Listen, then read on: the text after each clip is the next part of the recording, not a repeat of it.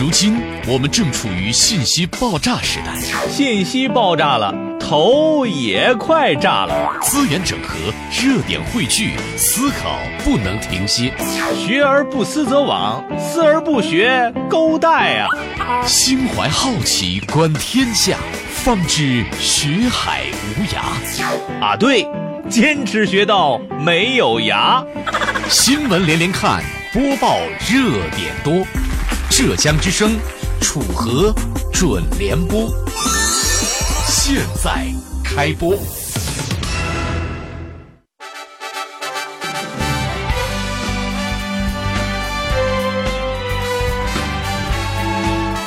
听众朋友们，欢迎收听浙江之声楚河准联播。后面节目的主要内容有有很多。我们将关注以下内容：河南发生离奇盗窃事件，智商果然是致命伤。国外最新研发克服赖床的利器，犀利只有一个字。失踪的包裹事件，遵循柯南第一法则，犯人就在我们中间。下面请听详细内容。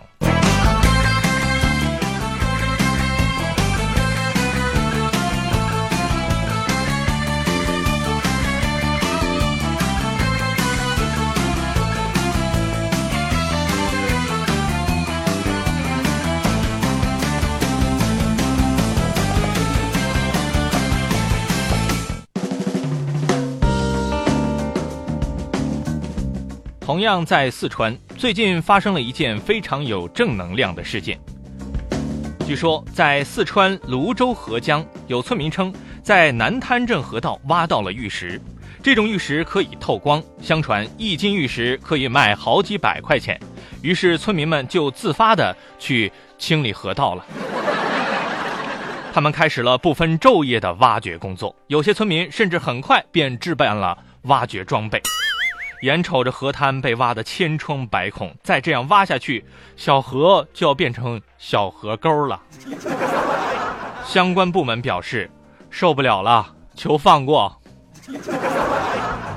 他们组织专门人员对石头进行了采样鉴定，探索是什么原因造成了现实版疯狂石头闹剧的发生。而一旦经鉴定消息并不属实，将会开展辟谣工作。不过，一众网友却抱以乐观的态度，他们坚信石头是值钱的，至少十块钱一斤。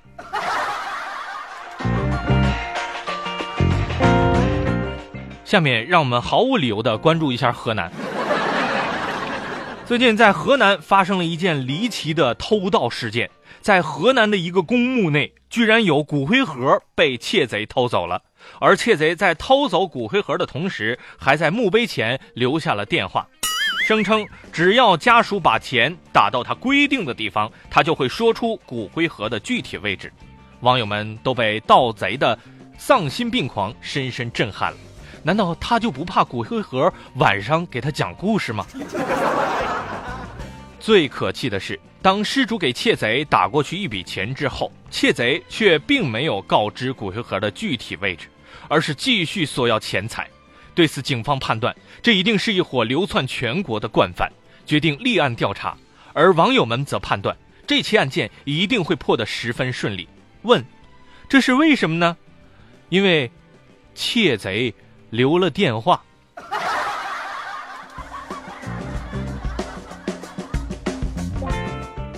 朋友们。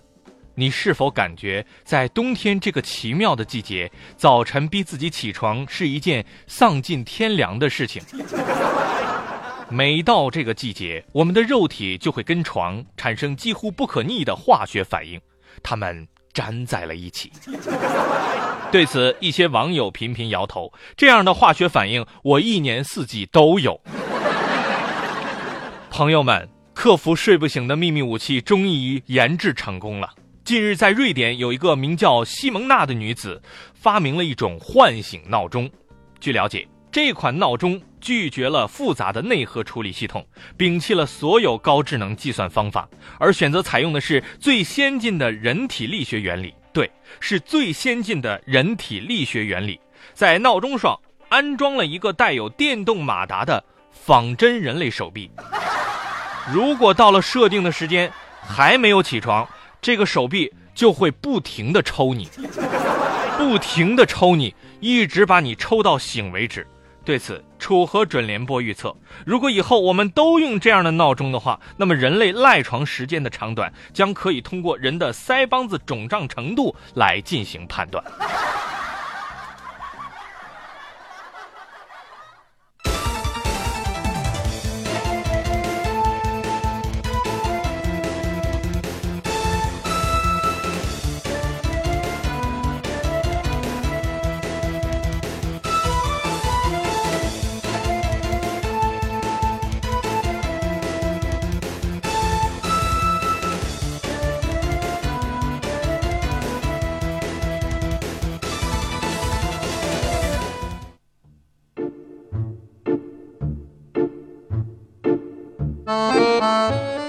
这年头，买一辆称心如意的车，还不如找一个车费、车位费劲。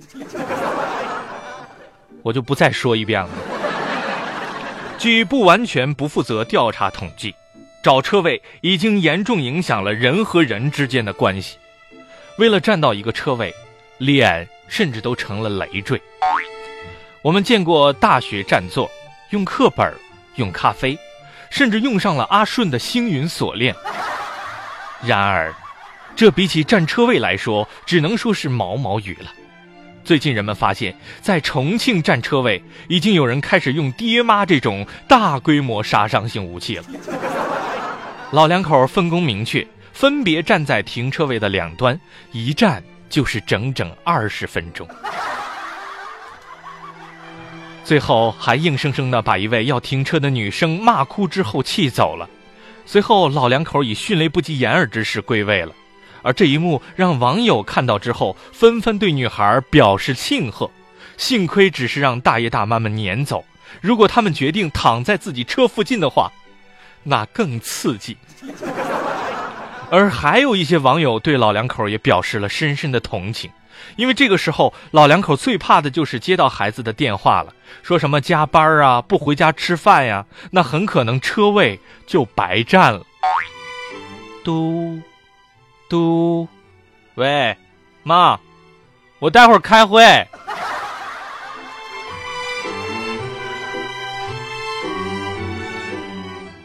经历了双十一的一番血拼奋战之后。拖着疲惫的身躯，有时候会感觉这一切仿佛就在昨天。虽然在网购这件事情上，很多女性都抱以只争朝夕的精神，但是我们必须承认，双十一是一个特别的存在。无论是对于网友来说，还是对于网上的店主们来说，最近淘宝店主小董就进了一批新衣服，这批货里包含着四十件潮牌卫衣。可是小董没有想到。简单的一次进货，居然横生枝节。当他在中东快递的仓库里清点货物的时候，发现原本的四十件衣服变成了三十四件。对此，有快递员表示质疑：是不是店主算错了？而店主坚定地认为，一百以内的加减法他是不会算错的。在争执之间，令众人意想不到的事情发生了。店主小董发现，中通的某员工穿的就是自己快递里的同款。员工虽然开始并不承认，问他衣服从哪来的，他说是超市买油赠的。然而，这一切并没有什么用，在无法证明衣服来源的情况下，最终快递公司决定赔偿店主三千元。目前涉事员工已被开除。楚河准联播评论：相比于暴力分拣，快递哥留着自己穿的话，显然。更加过分。